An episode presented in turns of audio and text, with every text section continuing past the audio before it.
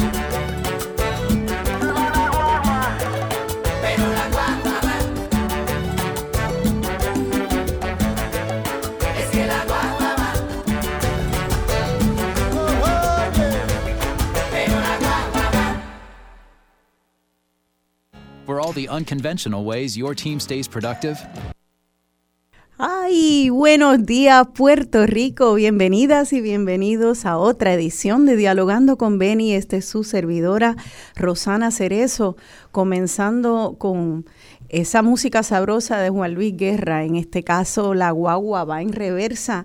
Eh, como saben, escojo las canciones eh, de acuerdo al tema del, del programa. Y el tema de hoy es precisamente el de la transportación pública, mucha gente le llama así, aprendí ayer que la mejor manera de llamarle es transportación colectiva, transporte colectivo, eh, y, y es un tema primordial en lo que es la planificación de nuestro país. Eh, es un tema primordial eh, que afecta todos los aspectos de nuestra vida como ciudadanos y de, de la organización y el impacto que tenemos sobre el territorio que habitamos. Afecta si caminamos o no caminamos. Si no caminamos, ya sabemos lo que eso afecta. Afecta si nos encontramos en plazas públicas o no nos encontramos. Afecta si eh, consumimos en pueblos, en nuestros pueblos de la isla, o vamos directo corriendo cada uno en una burbuja con ruedas a un mall que está desvinculado de una comunidad. Afecta a todas nuestras comunidades. Eh, y hemos visto cómo en estas últimas fiestas de San Sebastián eh, la gente dependió de, de, la transportación colectiva para llegar a las fiestas. Y la gente dijo, yo no fui personalmente, quería evitar el revolú, pero me dicen que funcionó muy bien.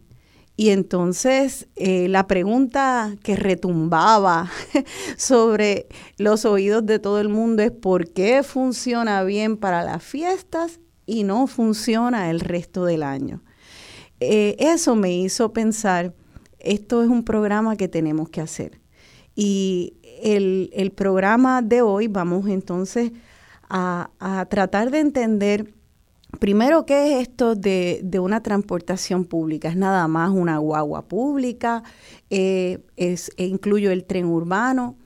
Eh, ¿Qué incluye y qué podría incluir en una visión de futuro para nuestra isla? Pero más allá de, pensar en el futuro así como una tabula rasa, como si nunca hubiéramos tenido nada, pues nuestras invitadas de hoy nos van a ayudar a entender que en Puerto Rico sí tuvimos una excelente transportación colectiva, que era bien diversa y que todavía puede ser parte de nuestro futuro. Así que para mí es un placer darle la bienvenida hoy aquí a Dialogando con Beni a dos planificadoras urbanas que han dedicado sus estudios y sus vidas profesionales a estudiar este tema en nuestro país. La primera es la profesora Norma Peña Rivera, ella es directora de la Escuela Graduada de Planificación. Y luego tengo aquí a la amiga y colaboradora Rosemary Bernier, también planificadora urbana e investigadora de este tema y quiero que sepan que también de temas de cine este, en, nuestro país y de cine internacional, así que algún día le invitaré para ese tema. Bueno, así que bienvenidas a ambas, gracias por estar aquí y presencialmente, que siempre es mejor. Definitivamente, gracias a, a ti. Esta invitación es bien importante porque es un tema que a todos nos afecta pero es complicado en sentido técnico, en sentido de lo que son las propiedades del gobierno, en el sentido del estilo de vida de las personas, cómo van cambiando las generaciones. Así es que es un privilegio y muchas gracias por tenernos hoy aquí. Gracias a ti, Norma. Rosmarie, ¿quieres dar un saludito? Por supuesto, buenos días. Eh, gracias, por fin se nos dio el estar aquí eh, bien fortuitamente porque me ella invitó a nuestro querido profesor Gabriel Rodríguez a que viniera y Gabriel está por Mayagüez y en otros menesteres y entonces me llama y, me dice, no, es una productora que me está llamando y yo, ¿quién es? y él me dice, se llama Rosana Cerezo y yo, ay bendito si yo la escucho allá todos los Qué domingos, fantástico. por supuesto. Me honra, Rosmarie, y, que, y que me encantó eh, averiguar que tú habías estado investigando este tema, que habías trabajado también por muchos años en el tren urbano. Eh, entonces empecé con este, con, con este reclamo que ha habido en las redes sociales, en los periódicos, de, las fiestas de San Sebastián. Y la gente decir, wow, pero cuando se quiere, se puede. Eh, esto puede pasar. También eh, quisiera añadirle a eso el gusto que nos da a los puertorriqueños ir al viejo San Juan. El gusto que nos da encontrarnos eh, no solo para la bachata, sino para el café, para, para en los pueblos, en las plazas, hablar. Ayer me, me mandó un video un primo mío que estaba en el viejo San Juan y había bomba, eh, baile de bomba y plena en una plaza y aquello estaba lleno. Eh, y pensé, esto tiene que ver con el tema de la transportación pública, porque tiene está muy ligado a cómo nosotros diseñamos nuestras ciudades. Así que, ¿por qué no empezamos entendiendo esa definición de qué es una transportación pública y por qué está tan ligado a cómo diseñamos nuestras ciudades y nuestros espacios residenciales? ¿Verdad? ¿Le parece que empecemos por una definición? Vamos entonces con la profesora Norma, Norma Peña. Sí. Eh, transportación pública, transportación colectiva. Otros nombres pueden ser movilidad. eh, en un momento dado se hablaba de la transportación como una infraestructura. Y cuando la separamos del ser humano, de esa persona que es la que se monta, que es la que tiene la necesidad o que tiene el deseo, ¿verdad? Porque son las necesidades de ocio también, así como un estilo de vida, una vida buena, ¿verdad? Lo que estamos llamando aquí. Así es que eh, cuando hablamos de movilidad es como yo puedo desenvolverme sobre un territorio. En, el, en la definición más básica cómo me muevo del punto A al punto B.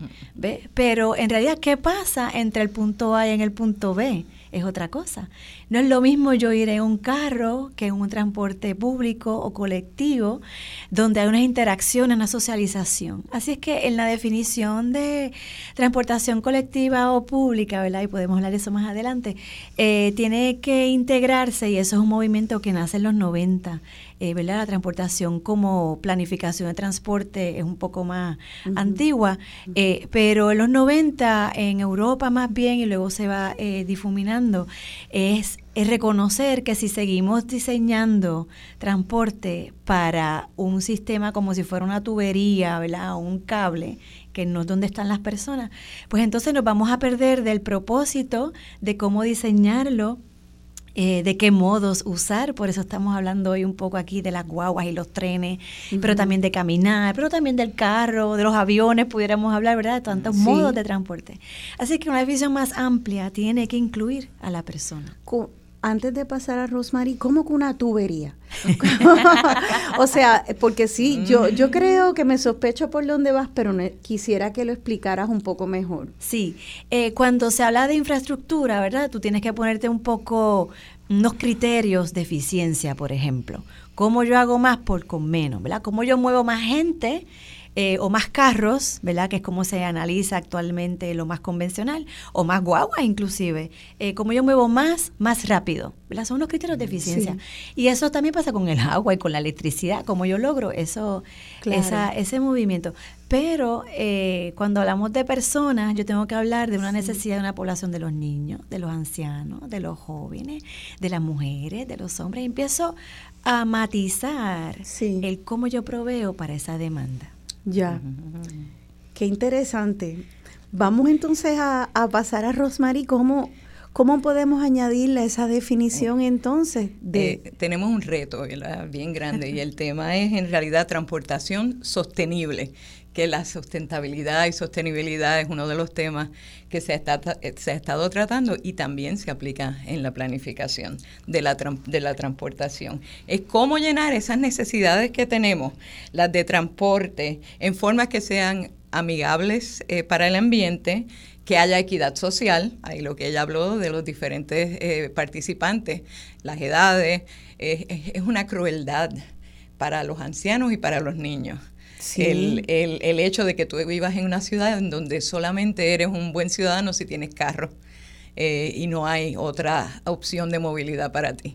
Así que tiene que ser ambientalmente responsable, tiene que tener equidad social y, por supuesto, tiene que ser económicamente viable, porque si no, si no se puede financiar, no va a pasar. Así que Vamos entonces a pausar ahí un momento porque Bien. para mí es bien importante que entendamos esta parte de la equidad social y tú mencionas a los viejos. Bueno, ¿qué, ¿qué impacto tiene entonces que eh, eh, los viejos, entonces vamos a decir una persona ya mayor que no pueda guiar o se siente insegura guiar? Yo he notado a veces que me encuentro con viejitos en la calle que están guiando de una manera pésima. Y tengo una amiga que cada vez que se le encuentra, pero mira, ya no debe estar guiando. Y yo, yo le digo, acuérdate que si no tiene quien lo lleve, básicamente se puede morir de hambre una persona mayor. una persona que viva en una urbanización cerrada y esté sola y esté sin auto, Claro. no va a poder tener acceso ni a compra, ni a comida, ni a servicios médicos. Claro. O todo lo va a tener que pagar más caro porque no hay transporte colectivo, tiene que estar pagando taxis. Y aún, o- aún no cerrada, si vives tal vez en un casco urbano como yo vivo en Atorrey, pero el colmado te queda lejos y está y entonces tienes que caminar eh, por aceras que están bloqueadas por los automóviles Correcto. también.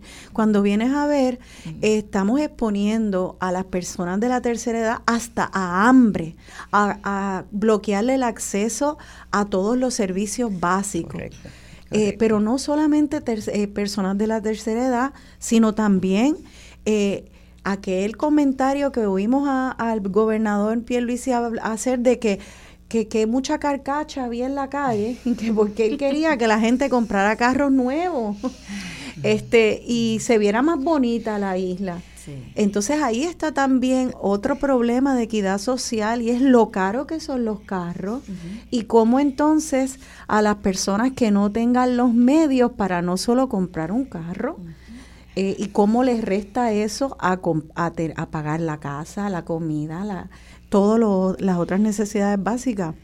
o sea que, que ahí también hay un problema de clase social donde se bloquea acceso o se limita eh, en la medida que tú no tengas una, una un transporte colectivo efectivo para, para la gente. O sea que, a mí esto me vuela la cabeza que podemos hacerle tanto daño a segmentos tan grandes de la población, son castigados. Sí, eso se conoce también como la hipermovilidad. En la sociedad que vivimos se espera, como decía Rosemary ahorita, tu identidad si te piden una licencia. Si tú tienes licencia, existe, ¿verdad? Tu identificación. sí, es verdad. Y eso es para guiar, eso no es para un ciudadano. ¿Verdad? Los niños no tienen licencia, los jóvenes no tienen licencia, los seres este, mayores ya la votaron porque no la usan algunos. Así que lo que se conoce como la hipermovilidad es este lugar, como el de nosotros, donde hay una expectativa se espera, usted consigue un trabajo y se espera que usted tenga un carro. Sí. Usted eh, vive y se espera que usted pueda moverse en un carro. Increíble. Bueno, pero en, en, un carro. esa dependencia del automóvil, yo busqué las ventas al detal ahora mismo en noviembre del 2022 y vehículos nuevos y usados es 342 millones 216 mil 195 dólares y las ventas de piezas por autos 67 millones 556 mil 760 en el año. O sea que en un año tú tienes ahí básicamente 400 millones de dólares, bueno, en, en 12 meses, el year to date. Eh, casi 400 millones de dólares que los puertorriqueños el año pasado gastamos en comprar autos nuevos.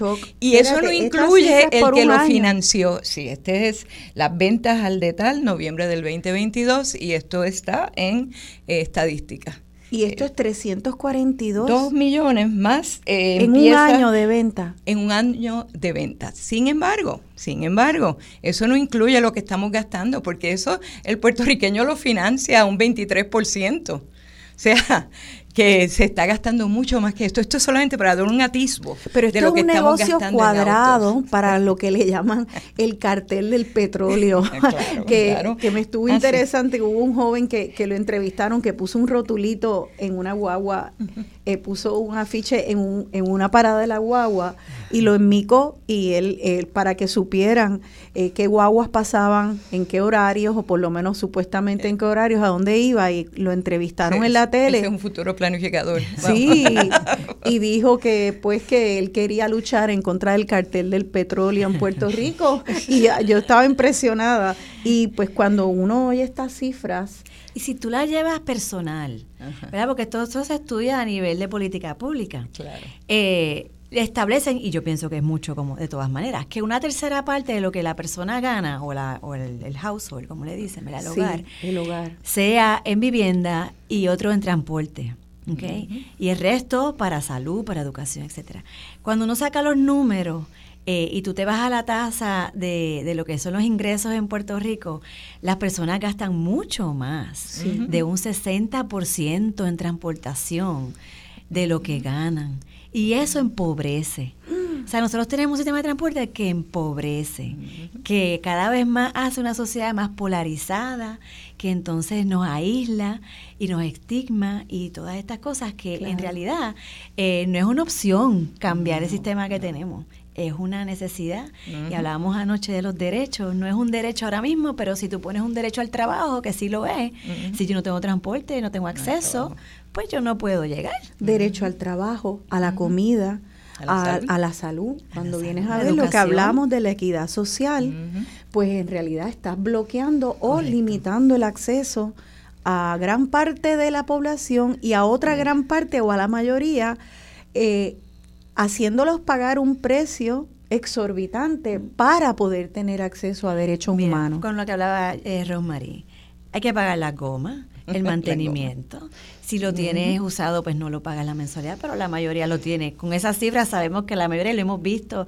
La gente cuando recibió los chavitos por COVID, a donde fueron a comprar un carro, mucha La- gente. Las guaguas del COVID, que Y- había montones de picos por y ahí. no de los puedes culpar, no puedes No. culpar No. a que al que Tienes que sobrevivir en un país donde... claro. Y creo que somos de los países con más carreteras en el mundo también. Ese era un dato que teníamos antes. Yo No sé yo no si me atrevo, correcto, yo no me lo había no he- eso, se- eso se dice, este, se ha dicho antes. Sí, una mira, densidad lineal mucho más alta que muchos otros países en el planeta. Es que, o sea que ahí a lo que por la, por la razón en la cual traigo eso es el impacto ambiental que tiene Claro. tú empezar a implosionar mogotes y montañas y quitarle hábitats a, Qué a- bueno que a lo todas las aves y a Sí. todas la- la- las criaturas Sí. que viven en el paraíso que heredamos Sí. para coger estos carritos y hacer, hacer el viaje más largo porque querías Qué haber- bueno que lo dices porque precisamente se está discutiendo de nuevo una, una extensión del expreso Campo Traviesa por la zona del Carso para ir de, de, San, de Atillo más o menos hasta Aguadilla. Y eso se han gavetado varias veces, pero eso está en el plan. Eso Sí. puede en cualquier momento volver. Y en, la- en el mundo que vivimos, reconociendo lo que usted está diciendo, ¿no? O sea, si ya sabemos que necesitamos conservar o preservar lo poquito que queda, porque esos mogotes tienen agua, o porque eh, mantienen una ecología balanceada, o porque también nos ayuda a lo que es este poder disfrutar de un espacio de ocio, Sí. que eso es salud. y la biodiversidad Tantas razones que ya sabemos. Y te voy a decir que, ¿verdad? ¿verdad? Me sigue, yo sigo hablando, pero si tú haces más carreteras se van a llenar. Hay una demanda latente porque cuando tú ves que de momento la carretera se vacía, tú dices, ah, pues yo ahora voy a salir más tarde, porque ahora no tengo que madrugar tanto. Sí. Y se empiezan, sé que no son soluciones, No como son decía soluciones. Roma, no son sostenibles. o sea que esto ajá perdona No, no, y lo otro que iba a decir es, tengo las cifras del censo y cómo hemos ido bajando en población y la densidad poblacional sigue bajando. Nosotros hemos perdido en 20 años medio millón de personas. Medio millón de personas, si tú haces una tabla de, yo soy bien visual, gráfica, de la población por municipio, empiezas de abajo para arriba, Vieques, digo Culebra, Vieques, Las Marías, sigue por ahí, sería eliminar como 15 o 20 pueblos. O sea, Imagínate. 500 mil personas es un montón de gente que ya se fue. Por lo tanto, hay que repensar. No se puede simplemente ahora sacar los planos viejos, que eso era lo que estaban hablando en hace dos domingos aquí en tu programa, sacar los planos viejos que hay por ahí, porque hay chavos, vamos a hacer eso. No, no, hay que volver Claro. a pensar todo esto nuevamente. Claro, claro. O sea que esto, eh, esto es pierde todo el mundo. Perdemos nosotros que nos vacían el bolsillo y nos sacan una- un porcentaje mucho mayor del que es saludable en un presupuesto balanceado del hogar de uno. Así que te eh, pierde el ambiente, pierden las comunidades, pierden todos los sectores de nuestras comunidades al acceso de derechos humanos. Ok, pierden, pierden, pierden. ¿Quién gana? Porque aquí siempre mi papá me decía, follow the money.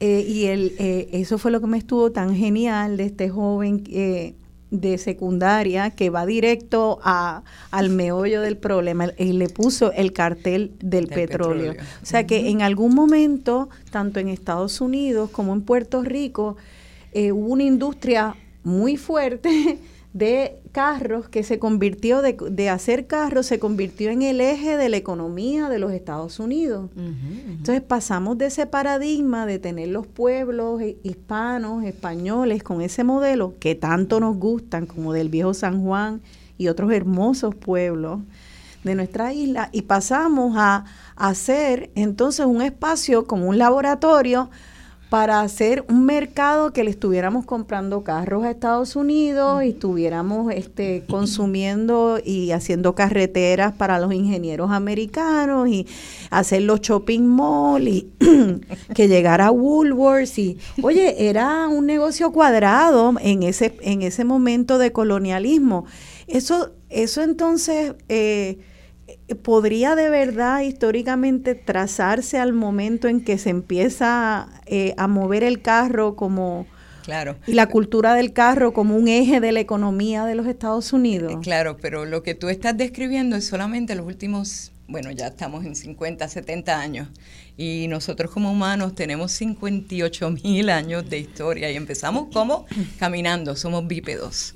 Y empezamos caminando saliendo de África y así seguimos por Europa y el estrecho de Bering y hacia las Américas, América del Norte, América Central, América del Sur. Y de ahí entonces, por más o menos por Venezuela, se montaron, ahí en todo ese tiempo que hacíamos caminar y utilizábamos canoa, este, lo que fuera para pasar, pero era caminando unos cuantos kilómetros por día. Eso, eso está en los 58 mil años, más Ya. o menos esa migración. En los últimos, luego se montan en canoas y empiezan a ir por las islas. Y aquí la canción de Tony Croato de Agüeybaná era la canción eh, preciosa para dónde vamos, hacia las islas. Sí. Y vamos yendo isla por isla. Y entonces hace, más o menos en el registro arqueológico, tenemos hace 6.000 años la presencia humana en Puerto Rico, 6.000 años. La ciudad del automóvil lleva 60, 70 años. Vamos a darle 120, que es la edad del automóvil. Claro, pero la, Versus pero los la- 6.000 pero años. entonces la realidad es que nos tenemos ya que ir a la pausa. La realidad es que es bien, parecería ser muy fácil borrarnos la historia, eh, ¿verdad? De, de la mente cuando tal vez son seis mil años de otros humanos que una vez vivieron, pero no soy yo. Y, y yo tengo 20, 30, 40, 50, 60 años y en, e- como ciudadano en esta isla y eh, yo lo que conozco es la cultura del carro. Entonces lo que- lo que quiero que hablemos en este próximo segmento es, esto tampoco siempre fue así hasta hace muy poquito en Puerto Rico. ¿Qué tuvimos? ¿Cómo nos ayudaba? Y un poquito más adelante, ¿cómo podemos rescatarlo? Así que quédense con nosotras, que estamos hablando de transportación colectiva y cómo hacer nuestra vida más chévere y encontrarnos en esas plazas públicas para bailar bomba y plena. Estamos Muy bien. en Dialogando con Ben. Ah, muy bien.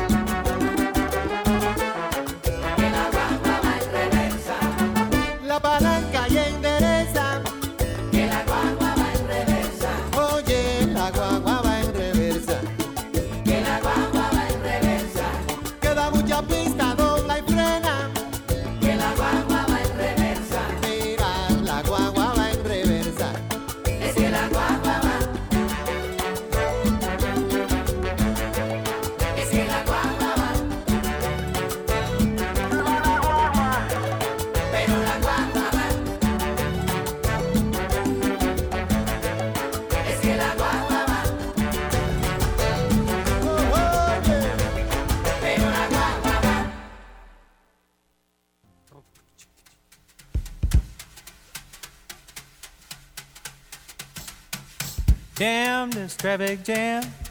How I hate to be late. It hurts my motor to go so slow. Damn this traffic jam. Time I get home, my supper'll be cold. Damn, this traffic jam. Well, I left my job about 5 o'clock. It took 15 minutes to go three blocks. Just in time to stand in line with the freeway looking like a parking lot. Damn this traffic jam. How I hate to be late. It hurts my motor to go so slow. Damn this traffic jam. Time I get home, my supper'll be cold. Damn this traffic jam. Now I almost had a heart attack looking in my rearview mirror. I saw myself the next car back looking in the rearview mirror, about to have a heart attack. I said, "Damn, this traffic jam." How I hate to be late. It hurts my motor to go so slow. Time I get home, my supper'll be cold. Damn, this traffic jam. Now when I die, I don't want no coffin. I thought about it all too often. Just strap me in behind the wheel and bury me with my automobile. Damn this traffic jam. How I hate to be late. It hurts my motor to go so slow. Damn this traffic jam. Time I get home, my supper'll be cold. Damn this traffic jam. Damn.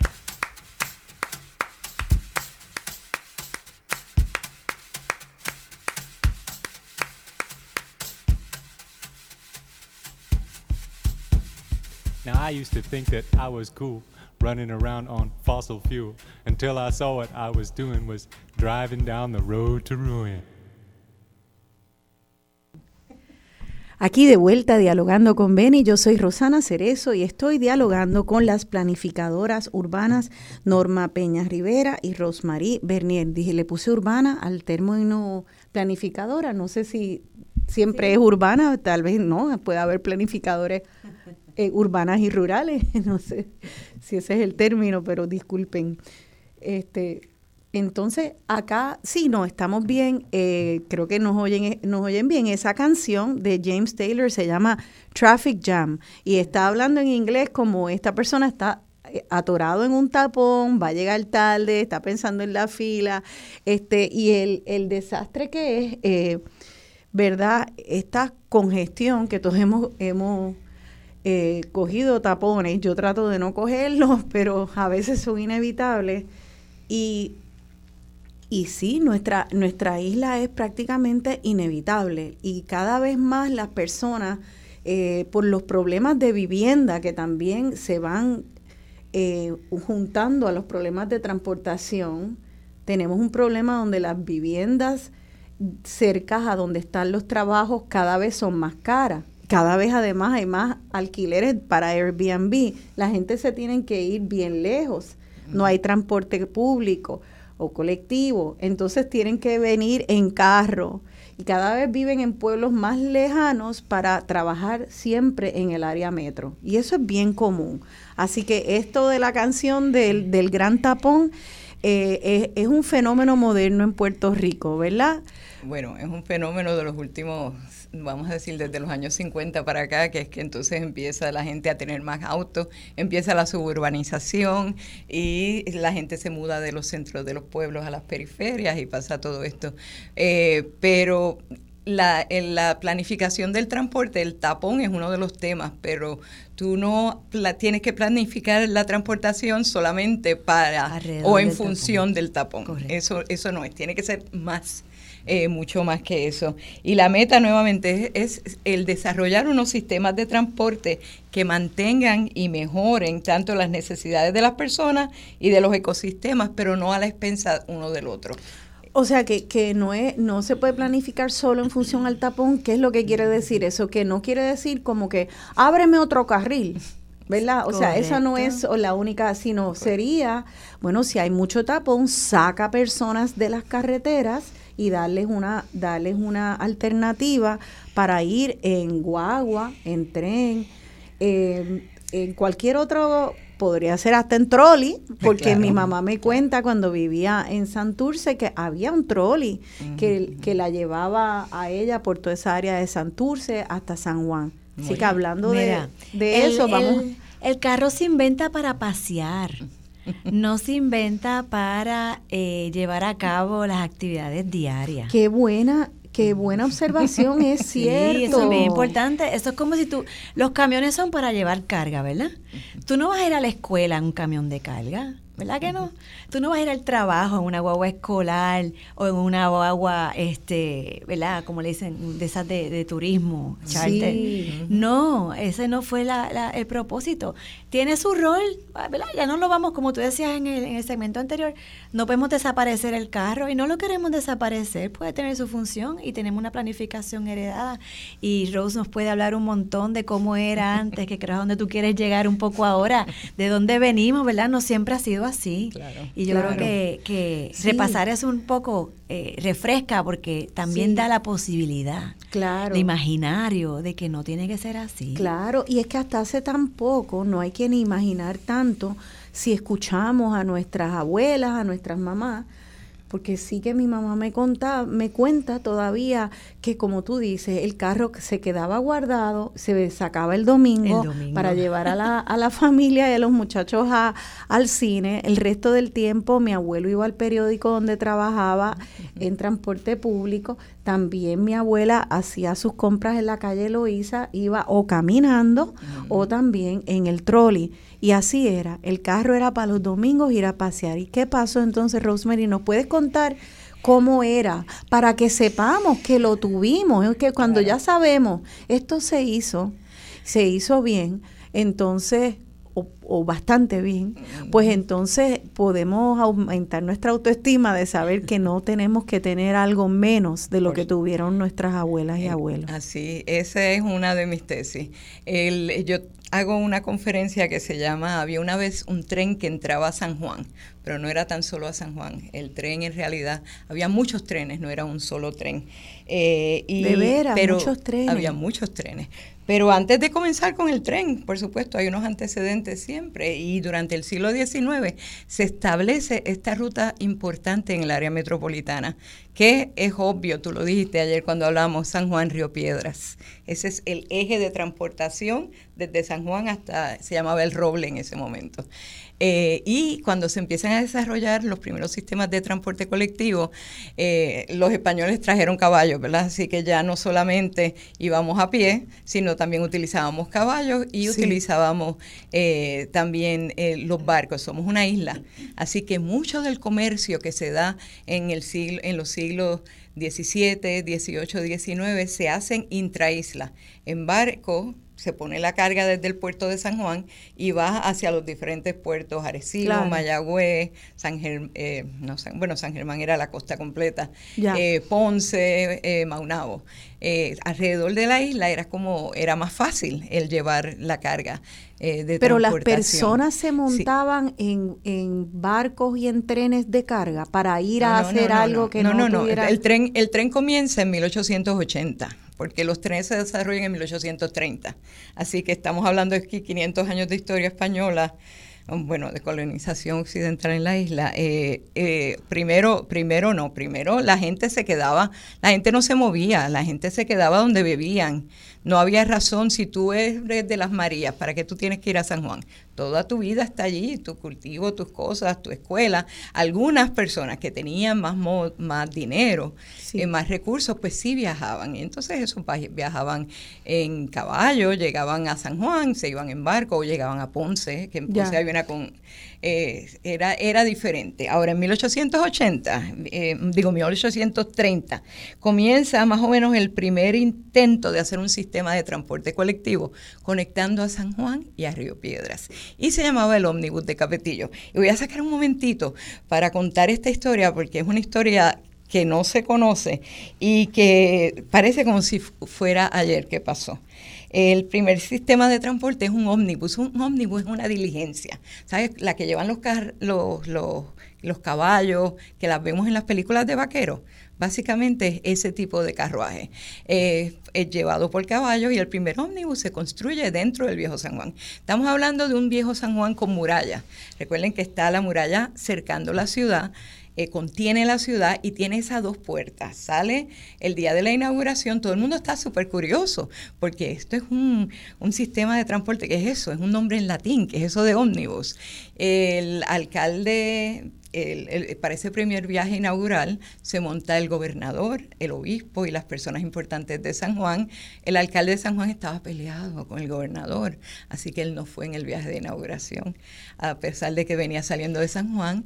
El alcalde de Río Piedras hace lechones y un juego de gallos, porque al, al, gobernador se decía que le encantaba jugar gallos. Eh, van entonces camino a San Juan, salen por la puerta de tierra, eh, llevado por esos caballos, van por el camino real del puente, no hay nada en puerta de tierra, en realidad sí. van hasta la, segun, primera, la segunda línea de defensa, que es donde está el puente San Antonio.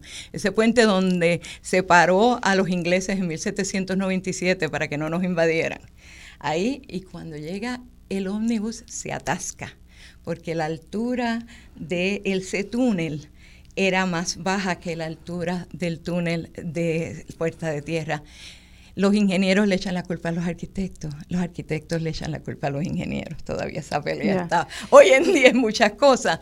Y finalmente, en el siglo XIX se decía, si tú no planificas bien las cosas, queriendo decir eso, cuidado que no te pase lo de Capetillo porque ah, no midieron ya. bien ya. y la inauguración tuvo ese problema. Sin embargo, después el sistema bajaron las ruedas. que el alcalde lo sabía. Exacto. que no te pase lo de Capetillo. No Yo creo que, tú sabes, empezamos el, el empezamos, empezamos el, el primer segmento con, con la guaguaba en reversa. Yo creo que mucha gente piensa que en Puerto Rico nos ha pasado lo que le pasó en Capetillo a aquella gente. Definitivamente. A muchos niveles. Y, y luego podemos hablar un poco, pero Quisiera, fíjate, tú hablas de ese, esa anécdota del tiempo entonces de los españoles, eh, pero ellos te hicieron hasta una fiesta porque era la, la nueva tecnología, ese ómnibus. Claro. Uh -huh. Y yo creo que nosotros como humanos siempre tenemos una tendencia a querer, eh, eh, pues como que probar lo que es la novedad. Y entonces yo creo que todavía estamos muy enamorados con los carros. Como siempre hay un carro nuevo y viene más pimpeado y que tú le pones esta... Hay toda una cultura alrededor de los aros, eh, de, de, olvídate de las bocinas y el boceteo. Hay una novedad como que pueden sacar el lechón y hacer la fiesta por, lo, por los nuevos feature, feature, el fichureo, como le dicen por ahí.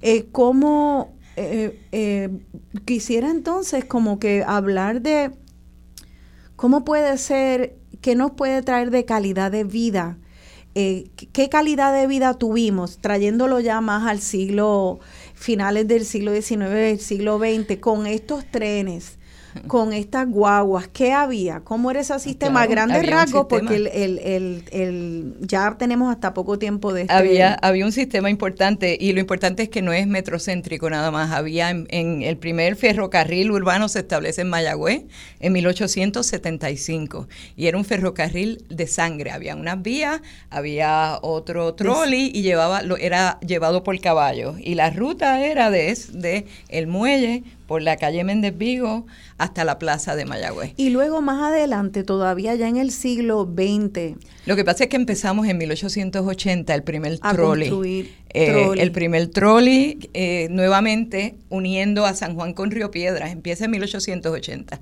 O es sea un que trolley ya con de los vapor. españoles. Sí, sí. Ay, pero entonces cuando ya están los americanos, que ya estamos bajo en el siglo XX, se mantiene el tren trolis, guaguas, ¿nos puedes describir bueno, en, cómo era ese organismo, ese ecoambiente, ecosistema en, de transportación en el siglo XX, tal vez antes de los 60, 70? Bueno, en 1901 entonces cambia el trolley de Capetillo, que también era eh, Pablo Ubarri y Capetillo.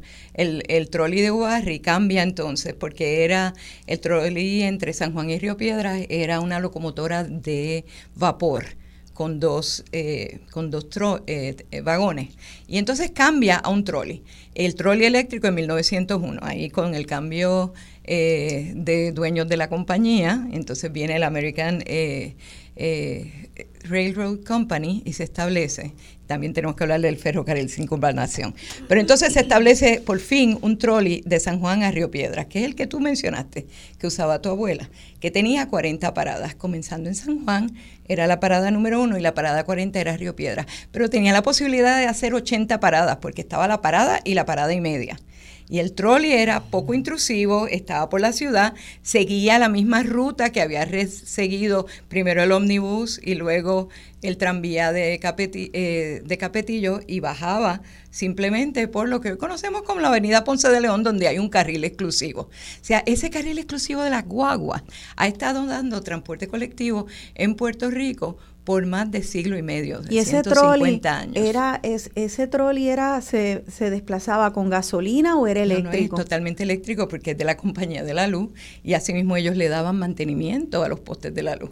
O sea que era increíble San Juan Light and Transit. La compañía de la luz se llamaba San Juan Light and Transit Company era compañía de luz y de, y de transporte. O sea que eso que estamos ahora viendo de la gente guiando carros eléctricos en Tesla como lo nuevo, como la novedad, ya teníamos este un trolley que hacía montones de paradas eh, y la frecuencia, y era eléctrico. Entonces no estaba, no solamente era colectivo, llevaba mucha gente en un viaje, sino que tampoco tenía emisiones de carbono ni le hacía daño al ambiente en, e, tan, de manera tan directa como un carro. Ahora, la frecuencia, la gente tenía que esperar dos horas por ese trolley. Se lo estás trayendo, yo sé por qué.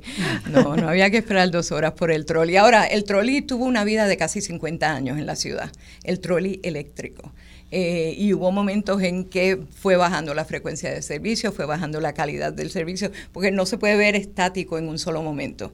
Eh, ya entonces para el año 47, que es cuando eliminan los trolleys finalmente, después de la guerra, justo cuando se acaba la, la Segunda Guerra Mundial, eh, ya se veía como algo pasado y los dineros que estaban llegando era para la construcción de carreteras. Claro, porque no para Estados Unidos empieza... aparte de eso, el trolley era privado, el trolley era privado, había que hacer una inversión eh, para que consiguiera.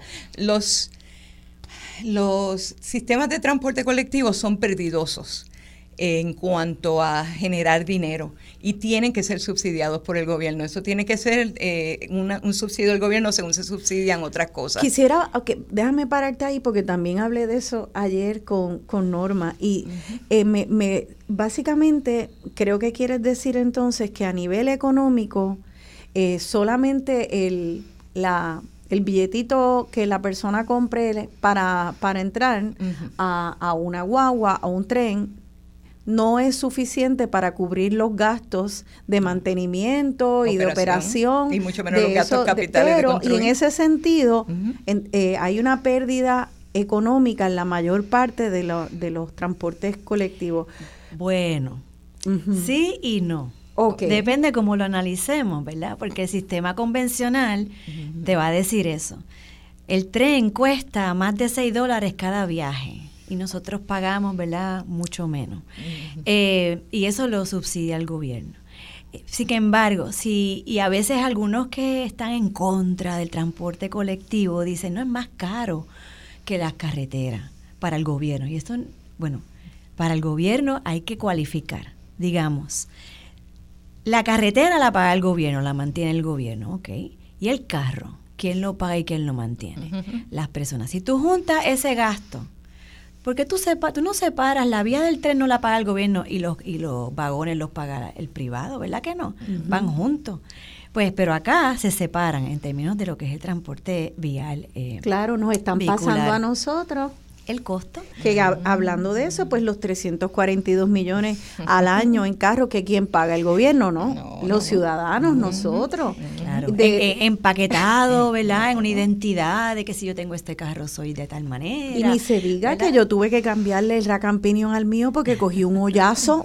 así que ellos tampoco están de contra, de contra que nosotros estamos cogiendo una gran parte de lo que tendría que ser la inversión del, del gobierno. Ellos no están cumpliendo en muchos casos con su obligación de mantener las carreteras. Todo el mundo sabemos cómo está eso, pero querías decir algo porque son oh, tantas cosas. muchas cosas, pero, pero, pero, eh, pero que no quería quería volver a esta definición de, ok, pueden decir que que hay pérdidas para el gobierno porque le cuesta más operar un transporte público de los recaudos, pero, pero un gobierno tiene que hacer inversiones porque y la ganancia para la economía y la ganancia los derechos y porque hay tantas ganancias, es como hablamos ayer tal vez yo puedo per- perder algo de dinero, me sale más caro comer sano, es más barato comer en Burger King que comprarme, como están las cosas hoy en día, una buena comida de vegetales y todo. Digo, ah, me sale más caro ahora, ah, pues estoy perdiendo.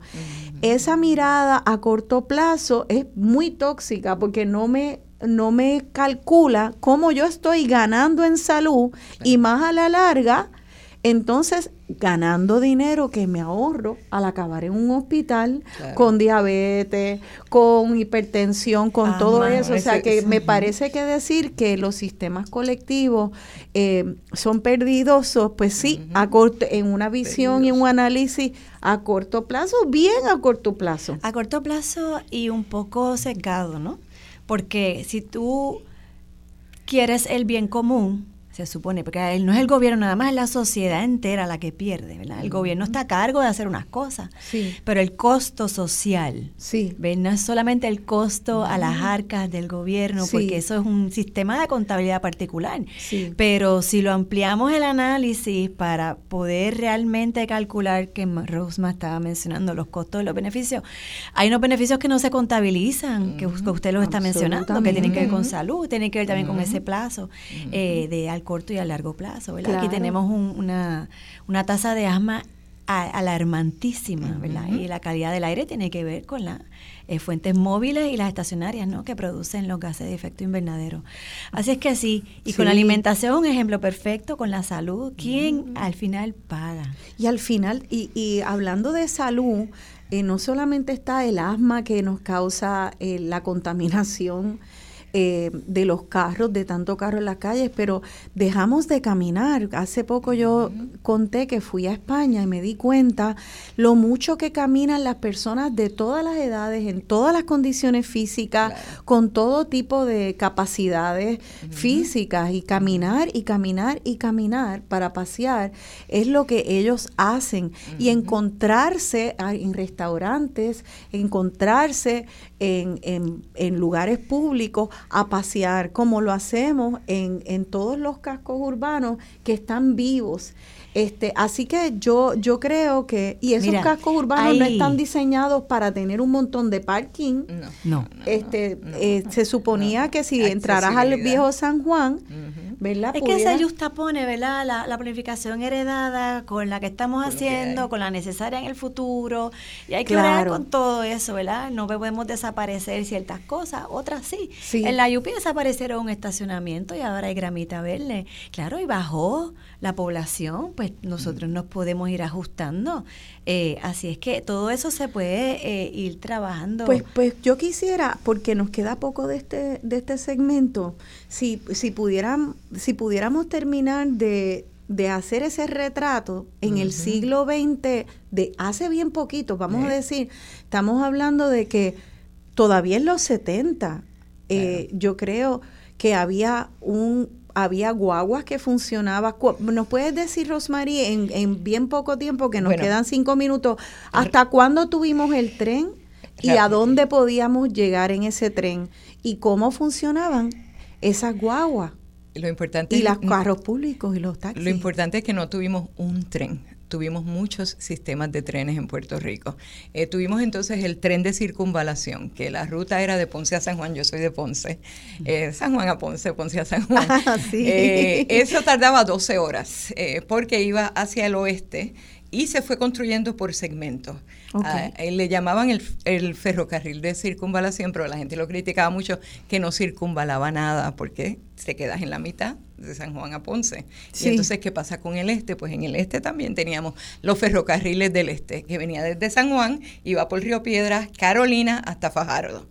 Ese- Ya. y ese funcionó como pasajeros y como carga también. ¿Esas rieles se, se eliminaron o todavía hay parte Hay de algunos donde rutas? los puedes ver todavía, hay muchos en los que se eliminaron. De Mucho hecho, de la número dos es un poco eh, basado en los derechos de vía que tenía el gobierno. De hecho, Ah, ya, el, el- el- vamos a ir ahorita cuando quitan la- la- los rieles y, y el remanente que nos queda y el remanente que todavía existe y que están destruyendo, como en la cueva de las golondrinas, ahí había un túnel del tren que dicen que era más grande que el de Oaxaca. Era, era un, tre- eh, un túnel increíble y eso tengo entendido que desapareció. Y eso sin es un permiso, crimen. y eso es un tema es que, un que hemos tocado antes y que voy a seguir Son- tocando porque eso pasa en Aguadilla, pasa en Fajardo, está pasando en todas partes. Los vestigios de ferrocarril eh, que están ahí es un patrimonio histórico que no se puede, eso no se puede restituir. Y una pregunta, ese, ese, entonces ese tren que de- donde El acaban de, de volar, no, el que el de Aguadilla, eh, de ese túnel de Aguadilla, Oaxaca, ¿cuál era ese tren? Ese es el tren de circunvalación. ese que, pero Ese es el que iba por la costa. Ese iba por la costa, sale desde San Juan. caña, gente, se mezclaba. se mezclaba Bueno, la se carga y la empezó a gente. coger caña Sí. después, Mm, pero ya. al principio cuando se inaugura era un tren de pasajeros. ¿Y a dónde tenía podíamos ir? pullman para dormir. Tenía Mira. tenía eh, espacios para dormir. Habían estaciones, diferentes estaciones que se fueron añadiendo. Lo único que hay que hacer es la, la plena de César Concepción y te va diciendo, no sé si lo puedo decir porque Sí, sí. Te va diciendo los pueblo por pueblos. pueblo y en cada pueblo había una estación, entonces hacía Así que podías ir de punta a punta de Puerto Rico. no de punta a punta, de San Juan a Ponce. Y, de y- punta y- a pero punta no, ¿cómo llegan hacían- a Aguadilla? Por eso Ah, no, no, que- porque. ¿Cómo es? sí, no, no, oeste, sí. nuevamente, ok. Ah, sí, Ves a Puerto Rico como un rectángulo, comienzas en San Juan y entonces continúas hacia el oeste, básicamente la ruta de la carretera número 2.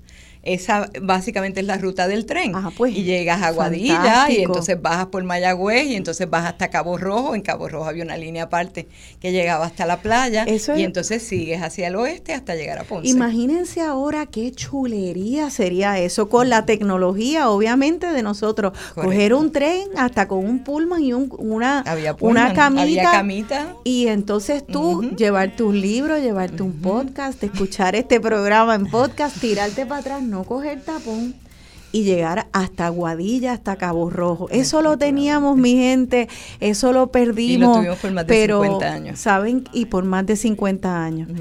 Bueno, pues esto tenemos que saberlo porque tenemos que saber lo que son las posibilidades, lo que se pudo y todavía se puede.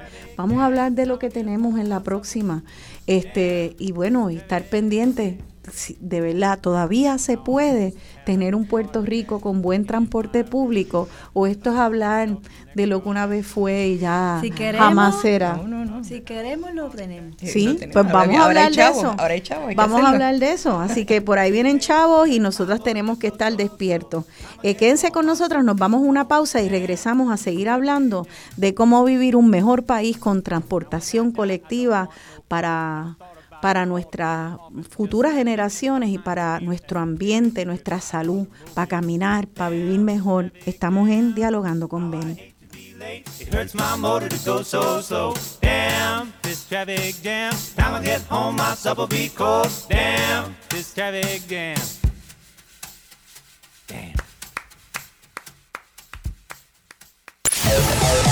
Sintoniza Radio Isla 1320 AM y o radioisla.tv. Llegó el concierto más esperado, Tríos, con el Trío Los Andinos, Trío Remembranza y el Trío Los Cancioneros. Tríos, un concierto especial en el mes del amor. Sábado 4 y domingo 5 de febrero en el Centro de Bellas Artes de Santurce. Domingo 12 de febrero en el Centro de Bellas Artes de Caguas. Tríos, con la participación de Judith Felicier. Boletos en tiquetera.com y en la boletería de Bellas Artes. 787-620-4444 y 787-305-3600. Produce Rosalis Torres. Oye,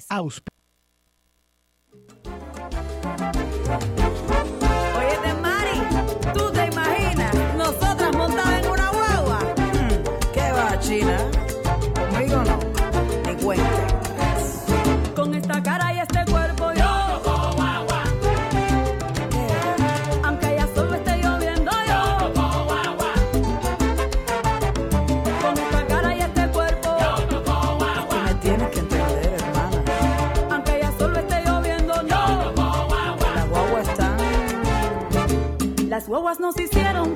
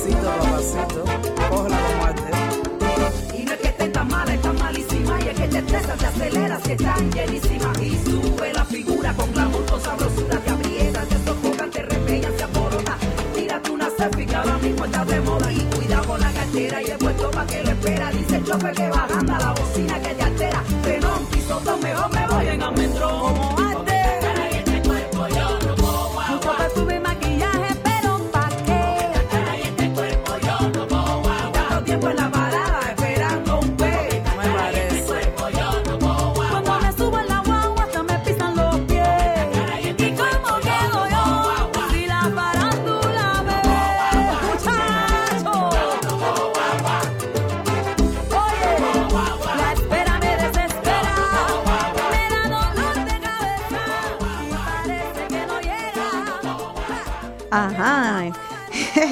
Ese charangón cubano, Elito Rebe y su charangón, esta canción se llama La Guagua y la cantante dice que ella no coge guagua, que la espera la desespera, este, que ella con esa apariencia ya antes coge pon, eso es allá en Cuba y que mucha gente dice aquí pues que no cogen guagua eh, porque la espera es es terrible. Yo verdad. conozco personas que me dicen, puedes llegar y pasa rápido, este, o igual puede pasar en una o dos horas. Hay personas que me han dicho que han esperado tres horas para una guagua. Ese- ese- eso no puede llamarse un sistema.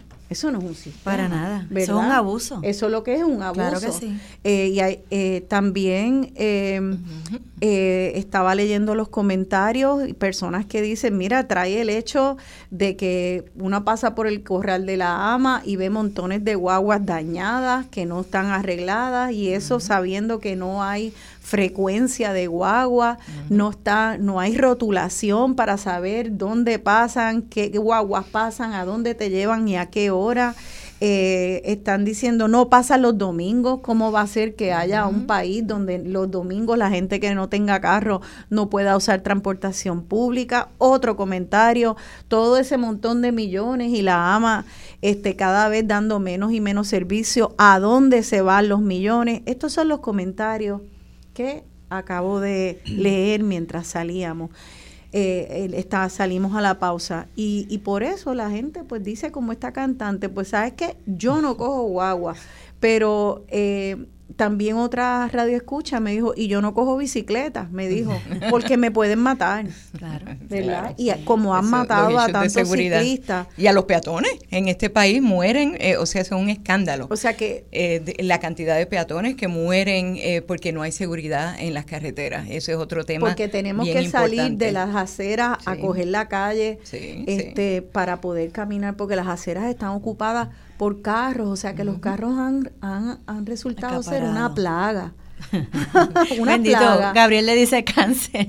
Un Porque se cáncer. riega así poquito Se a riega. poco y va cogiendo el espacio público, el espacio verde. Están estacionados los carros el 90% del tiempo que uno los tiene. Que no es el Los automóvil, es el En el quieto. origen, en el destino, así que en tu casa y cuando llegas, o sea que que Sí. el, eh, ¿verdad? el gobierno tiene un rol bien importante. Rosma estaba hablando como algunos trenes eran privados ah, en un principio. Todos eran Eh, y ahora eh, todos, excepto en algunos países, son eh, privados o públicos en, en alianzas, etcétera. Un poco para hacerlos viables. Fíjate que el recuento que hace Roma también, la población era mucho menor a la de ahora. Y una de las, de las razones que dicen por las que no quieren invertir más en el transporte colectivo para que la guagua pase cada 15 minutos y cada 3 horas, Sí. es porque no hay densidad, porque no hay densidad poblacional.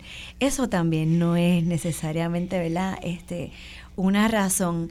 Eh, de los comentarios que seguían diciendo los radioescuchas, eh, se invierte cada vez menos en la AMA, aunque, aunque sean 30 millones, 30 millones es bien poquito eh, comparado con, con otros sistemas y lo que estábamos hablando eh, de las carreteras, etcétera.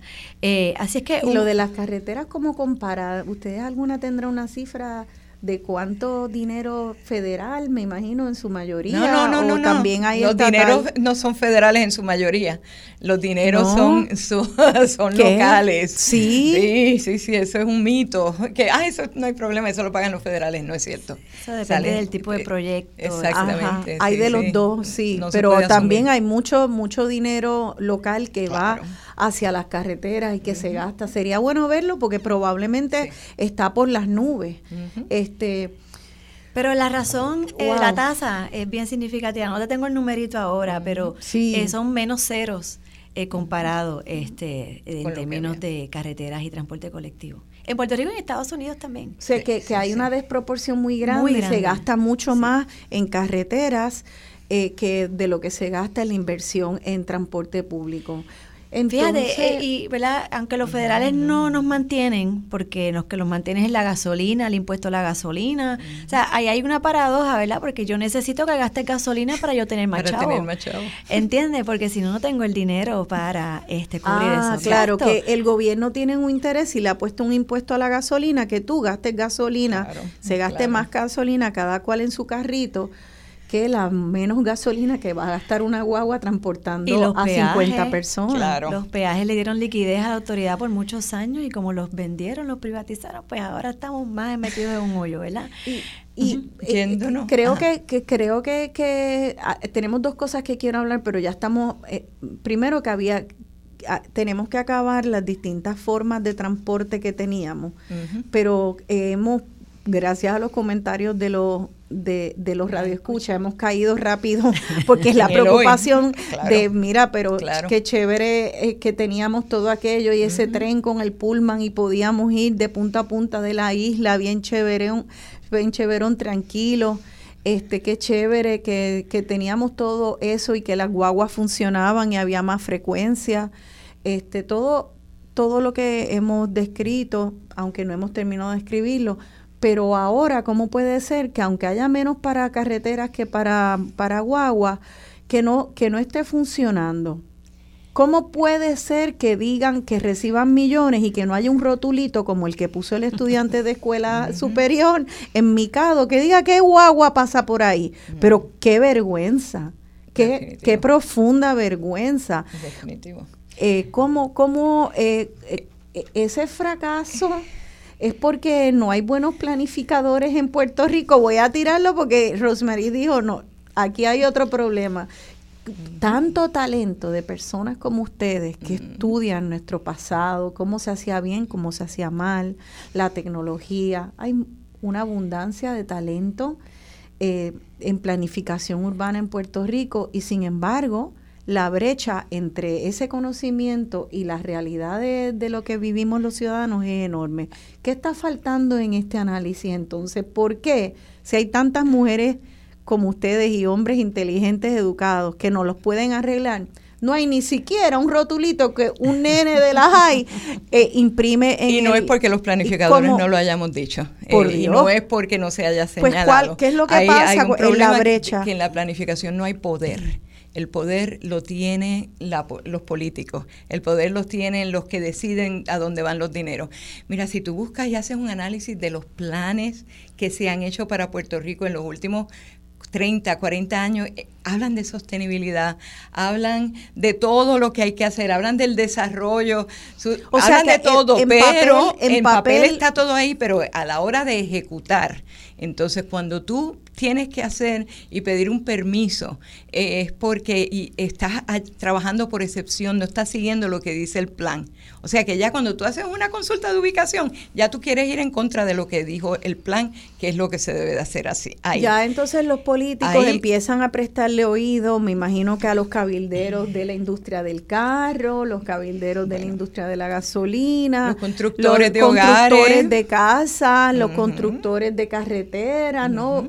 Empieza entonces ese plan tan lindo, tan tan bien hecho por ustedes, los las peritos. Sin embargo, Federico a- a Sánchez. corrompirse. Federico Ajá. Sánchez, que era el presidente de Interlink, uno de los constructores en Puerto Rico, una vez vino a la conferencia de la Sociedad Puertorriqueña de Planificación y dijo, porque buena planificación es buen negocio. ¿Por qué? Porque un plan que esté bien hecho y se está bien ejecutado y ellos lo desarrollan es un buen negocio para él. O sea, que lo que estaban hablando aquí hace, eh, decía el doctor Molinelli, del capitalismo bruto, de que están ubicando las cosas por brutamente así, pues eso hay que pararlo ya. Sí. Eso no puede seguir en siendo realidad- así y ahora vienen chavos Ya. para poder hacer las cosas Y bien. de eso vamos a hablar más adelante. Creo que entonces Rosmarie le habla de que de la teoría y de los planes hermosos y bien estudiados presentados al gobierno por peritos en planificación a la realidad pues está ese Como esa es gobierno mi área. Esa es mi Dale, yo, Norma. yo pienso que no todos los planes son tan buenos. Bueno. Eh, Ajá, sí, hay unos mejores que otros en el sentido de que, mira, el, por ejemplo, Gabriel Rodríguez en una ocasión me comparte el plan con Wilbur Smith, donde en los 60 Ujú. ya se establece la necesidad de transporte colectivo en la zona metropolitana. Y gracias a ese plan eh, se puede validar y justificar 40 años más tarde prácticamente eh, cómo eh, hace falta eh, hacer algo como un tren urbano, como el que tenemos que no es lo que se planificó, como decía Rose, eh, no está terminado. Tampoco. El plan del tren no está terminado. Mucha gente dice, no me voy a ningún sitio. bla, bla, bla". Bueno, es que eso no era una, eso es una línea. Eso no es un sistema de transporte colectivo.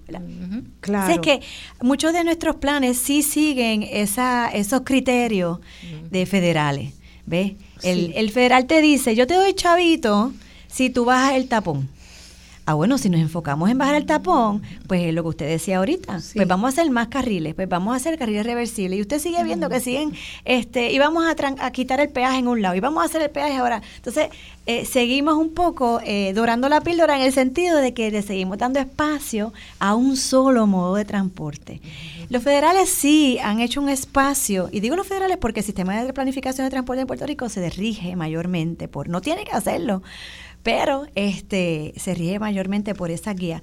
Y ahí sí, eh, eh, te piden que justifiques y valides. Entonces, eh, no históricamente no se ha integrado los diferentes modos a nivel de planificación de, a- de- de federal para abajo. y ahí pero- entonces... ajá. Sí, o y sea que- eso lo que teníamos vez- antes, y eso lo teníamos antes, que son los dos sistemas que te dije ahorita, que quería decir que tuvimos. Y uno fue la línea férrea del oeste, y era un tren de vapor desde Bayamón hasta Cataño, y en Cataño te montabas en la lancha de Cataño, que era privada también, y te llevaba a San Juan. Y se vendía para personas que trabajaran en San Juan y vivieran en Bayamón o en las zonas limítrofes, y te vendían un paquete de abonos. Por un dólar tenías derecho a 60 viajes, ida y vuelta, y donde solamente había una tarifa, donde te cobraban solamente la lancha. Eh, la lancha y el tren venían juntos como paquete. Eso es un sistema de dos di- modos diferentes, lancha y tren, y con tarifa integrada. Y, eso es lo que hay que hacer ahora. Tarifa y eso también que compras un boleto para tú poder hacer como un relevo. y eso lo teníamos en el ferrocarril de Río Piedras, Trujillo Alto y Caguas. Pero entonces, por ejemplo, el tren urbano que eh, lo, lo tomamos y es de San Juan a Bayamón.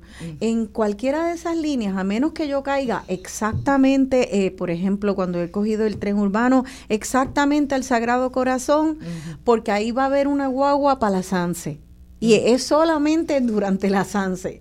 O Baile, lo cojo baraja y botella. para, exacto, lo cojo para ir a- al choliseo, si baile, baraja y botella, para el choliseo, y me lleva directo al Eh, choli. ahí funciona muy bien. Pero fuera de eso, si no me lleva exactamente al lugar, yo esperaría que ese tren urbano estaría- eh, tendría que estar en, eh, en un, vinculado a como en todas partes, pues llegué al tren urbano, pero no me llevo ahí donde yo tengo que ir a Bayamón. Pues déjame coger una guaguita y yo espero que las guaguitas estén cerca de donde está el tren urbano. Tú estás hablando de dos cosas, fíjate. ¿Verdad? Una Ajá. es el sistema en sí, la infraestructura en sí. Y la otra es ese origen y ese destino. Eh, para planificar mejor, hay que integrar cómo desarrollamos, redesarrollamos, reciclamos nuestra tierra para que yo no viva lejos, para que yo no tenga que ir tan lejos, para reducir el problema en primera instancia. En el tren urbano sí se pensó, los planificadores, eh, en hacer esos distritos sobrepuestos famosos, donde tú redesarrolles los 500 metros alrededor de las 16 estaciones del tren para que la vivienda no se vaya a Gurabo, se quede en Bayamón alrededor de esas estaciones, en Guaynabo, en esas estaciones. Claro. Así es que cuando se mezcla, por ejemplo, el tren de Tokio, sí mezcla lo que es las bienes raíces con el tren, con el metro. Y eso permite que se pueda invertir en el sistema de transporte colectivo Sí. significativamente como hace falta. Y entonces vas produciendo la demanda, vas garantizando la demanda del uso a través de mezclar ese uso de terrenos con vivienda, con comercio, y no los vas separando, que es el modelo que tenemos. Yo vivo por un lado y trabajo por el otro, y voy a un hospital por allá y seguimos así. O sea, que el gobierno al, al, al construir y hacer esa mega inversión del tren urbano, tenía que haberlo hecho con revitalización de los cascos urbanos abandonados en el área metro y con permisos de construcción que fueran como en esa área, ¿verdad? Claro, y Bayamón lo tiene, Río. Piedras lo tiene. Tiene que. eh, eh, estaciones en centros urbanos, ¿verdad? En Sí. el centro de Bayamón, Río Piedras como un centro urbano. Sí. Se quedó la pata que iba de Sagrado Corazón al Viejo San Juan, que esa era la que más eh, demanda, pasajeros la que más iba a producir. Esa era la que en realidad iba a alimentar al tren. La eh, ruta lógica sistema. de Capetillo y Correcto, de Guarri y de todo, San Juan Río Piedras. ese Y es el- entonces, pero todavía la pregunta esa de, ok, Sí. pues se- no se hizo la parte de San Juan, terrible. Lo que se hizo Pero se puede es en lugares urbanos que, que sí. donde hay mucha densidad, así que muy bien, por lo menos tenemos eso. Pero sigo insistiendo, una vez yo llego ahí, ¿qué guagua me lleva a mí a Y donde esa yo es tengo la que otra ir a parte, Bayamón? la parte del sistema. También incluía, en aquel momento, ¿verdad? Gabriel nos recuerda que no son alimentadores, pero en aquel Sí. momento se le llamó alimentadores. Le es decir, no se trata de, de un modo de transporte, se trata de un sistema, donde hay una jerarquía. Y no la hay. El, prim- no la hay. El primero Ok. en esa jerarquía es el peatón, que es lo que estamos hablando de esta mañana. Luego va subiendo según la velocidad y la capacidad. Pues después pueden ir las patinetas, pueden ir los, los que tenemos ahora, las bicicletas, y los sigue subiendo scooters. los scooters y va subiendo, subiendo. Los modos no Eh, las guaguitas de más pequeñas que son más flexibles, que se pueden meter por diferentes carreteras y calles. Volvemos, ese, esa combinación del el diseño de nuestra ciudad, la morfología y su densidad, vis a vis un sistema de transporte. Se ha hablado en muchas ocasiones de hacer una- un carril exclusivo, que para mí eso es una de las formas más eh, eficientes y viables económica, social y ambientalmente en Puerto Rico son los carriles exclusivos. Y muchas veces se ha hablado de, y mucha gente lo piensa, vamos a hacer carriles exclusivos en la Roosevelt, estamos, en San Juan, pues estoy hablando de San Juan, ¿verdad? Donde hay unas densidades, unos usos, unas, unos usos, unas mezclas. Así es que sí, necesitamos más. Tenemos los carros públicos, por ejemplo, ¿Y qué pasó? guaguas públicas. Pues, ¿qué- pero ¿qué pasó? Porque Aquí yo recuerdo, yo re- ¿qué pasó? Vamos a hablar, por ejemplo, un- porque se puede hablar de, de tanta, de tantos de estos elementos que acabas de mencionar. Por, eh, está, empezamos con que llegamos en el tren, podemos caminar. Bueno, ¿cómo están las carreteras para caminar? Podríamos coger bicicleta para llegar al lugar. ¿Cómo hay carriles seguros para ciclistas? ¿Se puede viajar eh, con esa bicicleta en el tren? Mm, Muchas preguntas, pero vamos a imaginarnos y tenemos nuestros propios pies, cuán lejos está y cómo están las carreteras, pero vamos a imaginarnos que llegamos y necesitamos llegar a, al otro lugar a donde vayamos, a nuestro destino final, en un, eh, en otra, en otro vehículo, en un, tal vez un carro público. este, ahora están los Ubers, ¿verdad? Esa es la privatización del sistema. ¿Qué pasó con los carros públicos? públicos. eh, que mi abuela los cogía para ir al supermercado. que son público privado, pero se le llamaba Pero Ese- ¿por ese qué es el ella- que tiene el peor nombre puesto, porque el carro público es el sistema más privado que había. Lo único que se regula en el carro público es la ruta y la tarifa. Todo lo demás está al dueño del carro público que lo esté operando. Que Ruta y tarifa y horarios no se regula. no, horario, bueno, no, el horario de servicio depende del Es dueño del público. Pero y, si él, y él- si él se levanta y tiene unas buenas rutas por la mañana y ya tiene los 50 pesos que necesita para el día, se va para su casa a dormir. O sea que O sea, el no- gobierno con eso eh, puede regu- les regula cuánto cobra la ruta que rutas. hace, pero no pero no no le pide a ese dueño de carro público que ¿Tú sabes quién lo asegure un horario para que tú sepas que va a haber suficientes carros públicos en cierto Eso de horario. Eso lo demanda. hizo Cagua y fue muy exitoso. No duró mucho porque volvemos. eh, tiene que haber un subsidio a la Un entrada o en la salida. Pero claro. ellos cogieron, déjame ir para atrás. En el plan aquel del tren sí, Sí. se contempló y se hizo el intento y se hicieron sus reuniones con el presidente, ¿verdad? De, de, de, los- de la de los que corren los carros públicos Sí. eh, para negociar Los unos porteadores. términos, los porteadores, gracias, Sí. eh, para negociar los seguros, este, todo este tipo de, de asuntos que usted está planteando.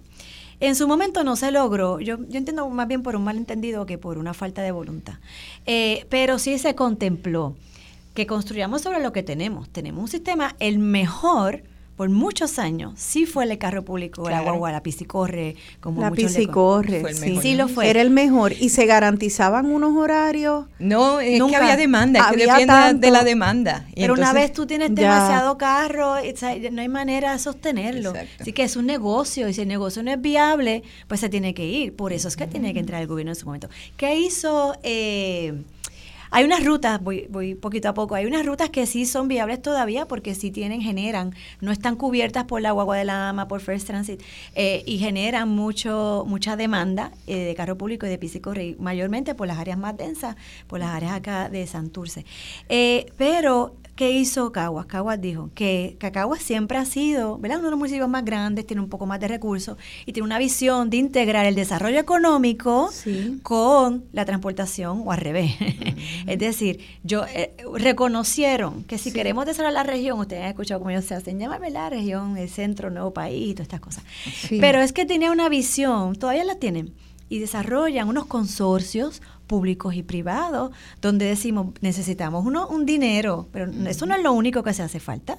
Hace falta hablarnos, hace falta ponernos de acuerdo, hacer esos planes para la región. Y hacen, ¿verdad? No voy a entrar en detalle, todo un diseño de alimentadores, de lo que llaman los centros, los hubs, los nodos, y amarrarlo entonces con San Juan, pero redesarrollar Juncos, Cagua, Así que Caguas le funcionó esa planificación. Por mucho tiempo ellos cogieron a los carros públicos y les dijeron, vamos a negociar. Yo te voy a subsidiar a ti, creo que eran como mil o algo al mes, pero tú me llevas un horario, eh, estos son los puntos que yo necesito. Y eso duró un buen tiempo y tuvo muy buena salida. y Entonces, además y tenían no- que mantener el vehículo eh, con un nivel de, de, de también. eh, porque Ok, las, guaguas más- públicas que tienen 20 años que llevan corriendo y tú te montas en ella y se está cayendo encima. claro. eh, Pero pues una vez más, ¿qué nos pasa a Puerto Rico? ¿Por qué?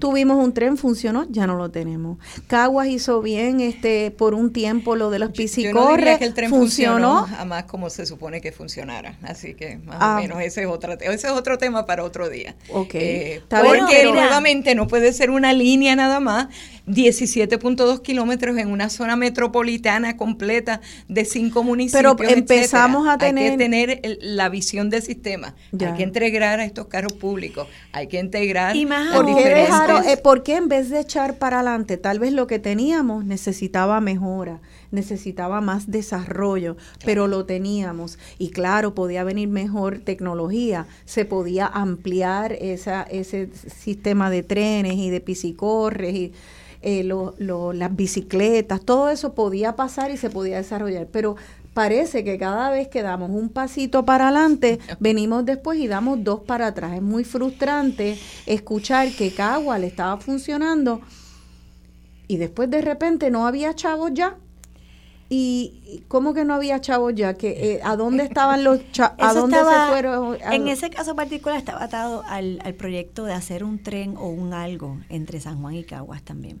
Entonces se empieza un poco a, a menguar una vez ese dinero que en algún momento uno, Ya. una promesa voy a decir, unos 200 millones, este, eso entonces empieza a desaparecer un poco. Pero ese proyecto, como quiera, usted sí lo ve ahora mismo, el gobierno puso una guagua La expreso semana pasada creo que se, está- se empezó la guagua expreso entre Y, San Juan eh, y Cagua. Sí, ya este segmento se nos ha acabado, pero quisiera antes de, de irnos a la pausa, este, que, que habláramos Cagua está ahí entonces todavía luchando por volver a, re- a restaurar eh, un sistema que le estaba funcionando, de repente también todo está interconectado.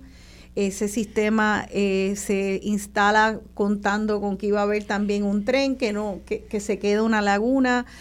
Eh, Mira, eso poquito, había voluntad política. pero había voluntad y funcionó. Entonces, ahora también, para que esto no sea, como yo les preguntaba anoche, la autopsia de un cadáver, No, no, no. de lo Tenemos que se murió. que aprender, hay que hacer la autopsia y hay que mirar exactamente qué fue lo que se hizo mal para no repetir esos errores. Claro, Eso pero es lo más, más allá, importante, nosotros porque que ya tenemos un diagnóstico. las personas laicas que están escuchando no son planificadores ni, ni en el gobierno, aunque habrá alguna.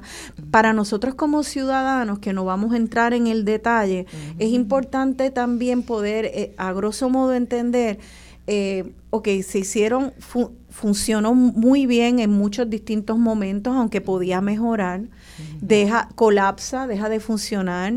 Y ahora es solo negativo lo que viene o hay o hay algunos modelos que nos pueden dar esperanza. En el próximo segmento quiero hablar del futuro.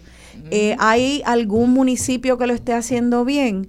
¿Qué tenemos que estar velando como ciudadanos para saber que igual que lo estén haciendo bien algunos municipios, que eso se pueda replicar en otros municipios para nuestro bien y para garantizar un futuro bien planificado en Puerto Rico. Así que vamos a hablar de futuro en el próximo segmento. Quédense con nosotras, estamos en Dialogando con Beni.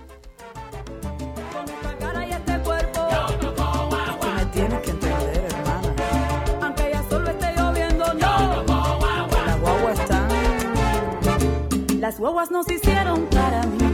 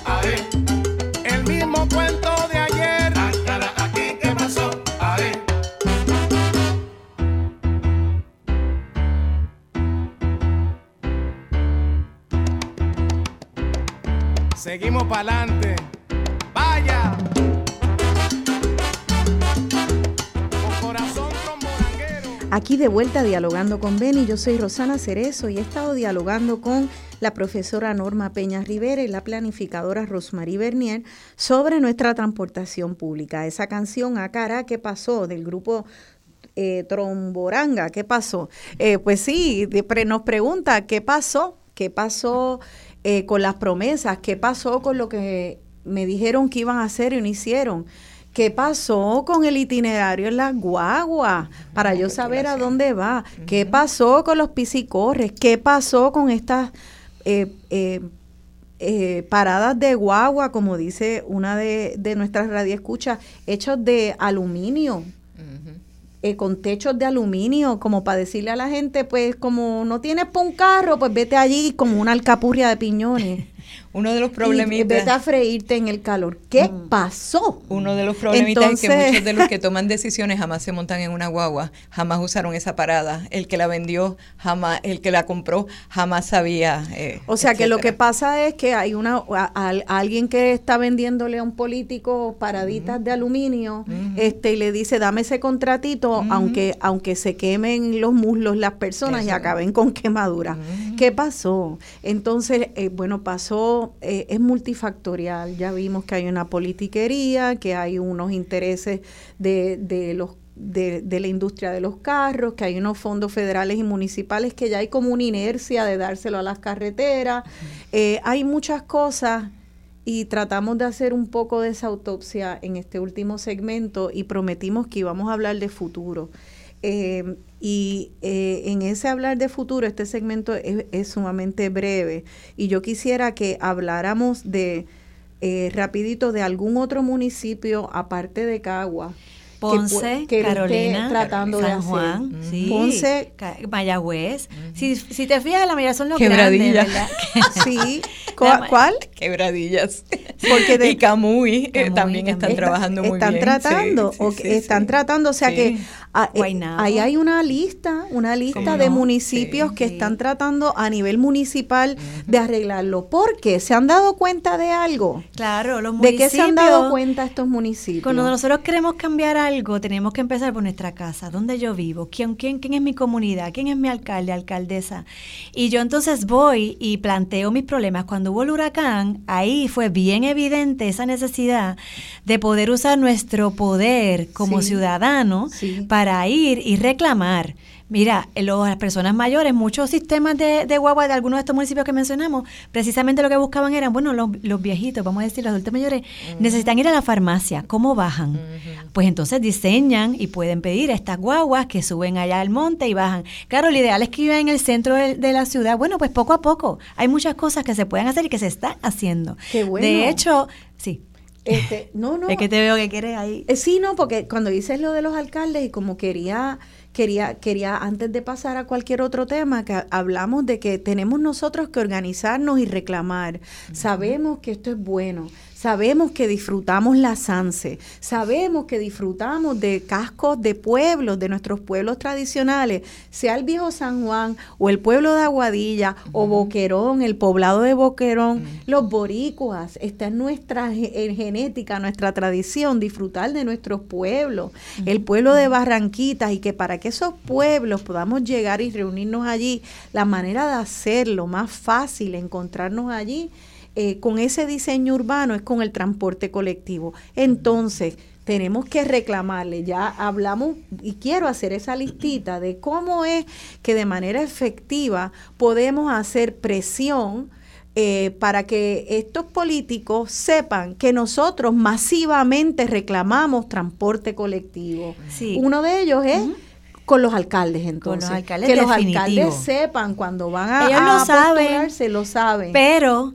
si la población no les recuerda que todavía viven allí, que las necesidades cambiaron, que yo ahora soy mayor y que si antes lo necesitaba, ahora lo necesito más porque yo cuido a mis nietos. Claro. ¿Verdad? La cosa va cambiando y hay que hacerlo saber. Así que esa, esa comunicación con cualquier agencia municipal que está más cerca de los ciudadanos es una. Claro. Otras son organizaciones sin fines de lucro. Por. Este, Organizadas, por sí. ejemplo, ahí está, me decía. Los ciclistas están muy bien organizados, Ciclismo. de todo tipo. Hablábamos ahorita a cuan- en la pausa de los ciclistas deportistas, pero hay otros que no son deportistas, que tienen otros nombres, ellos mismos se organizan y han empujado y han llegado. Hablábamos ahorita de cómo Marta Bravo, que ha trabajado mucho desde carretera para promover lo- los carriles ci- ciclistas, eh, nos contaba cómo, precisamente por la presión de estos grupos, eh, porque hubo muerte, ¿verdad? Esto como Vieques, se muere alguien, bueno, pues tenemos que coger la ola, porque se murió alguien, pero pasaron muchas cosas antes que no están escritas o analizadas. Entonces, ellos lograron que todos, todos los eh, los políticos en sus plataformas incluyeran algún tipo de proyecto de país que tuviera que ver con promover el ciclismo, no como deporte nada más, sino como un modo de transporte. Eso está fantástico, o sea que ya ahí vimos cómo los ciclistas se, eh, se reunieron y lograron que los Por políticos gremio. hicieran algo por gremio. También. está el gremio de los comerciantes, porque Correcto. Yo acabo de hace poco con amigas en Navidades ir a Bayamón, que yo prácticamente nunca voy a menos que necesite hacerlo, porque me da bastante miedo to- todos esos expresos con un montón de, de A rotondas- lo mejor es llegar en tren. Y me da miedo perderme. Entonces, sin embargo, allí el tren urbano te lleva a los trailers. Óyeme, esos negocios están allí haciendo su agosto. Gracias Vibrantes, sí. a gracias a que todo el mundo de, de- del área metro pueden, que estén cerca del tren, pueden coger su trencito, llegar, pum, y caer ahí. Entonces ya vamos viendo que los comercios tienen razones y lo- lo- las pequeñas empresas, y que ahí están las pymes, pequeñas y medianas Correcto. empresas. Eso es un gremio. Están los industriales, los comercios lo locales. sí. Entonces, que entiendan, miren, echen para adelante, tienen nuestra, mira con San Sebastián, qué santo exitazo comercial. Muchos de los También. cabilderos de ese tren fueron los comerciantes de Atorrey. De hecho, los que en la última ronda, los que empujaron fuerte en un principio fueron ellos. O También que- está, que hablábamos ahorita, el ARP, que es esta, este gremio, sí, que es un de cabildero. Correcto, ellos lograron hacer legislación para mejorar estos centros urbanos, que no es la única, pero no son los centros es la urbanos. la- legislación de las calles completas. Correcto. Ya, entonces, este, ahora con los minutos que nos quedan, me da mucha alegría que conseguimos entonces al teléfono al planificador José Tato Rivera Santana. Eh, y yo creo que él trae una perspectiva interesante como eh, lo trajo anteriormente en el programa anterior que hablamos de que estamos en un momento histórico donde finalmente a Puerto Rico van a llegar muchos cientos de millones de dólares en ayuda para la reconstrucción post María. Vamos a recibir a, entonces a Tato Rivera Santana, que entiendo lo tenemos en teléfono. Buenos días, Tato. Muy buenos días. Eh, qué alegría estar compartiendo con ustedes este panel y este diálogo. Gracias un, mil Un por- privilegio estar con Norma, con Rosmary y contigo, Rosana. Gracias mil y gracias por unirte.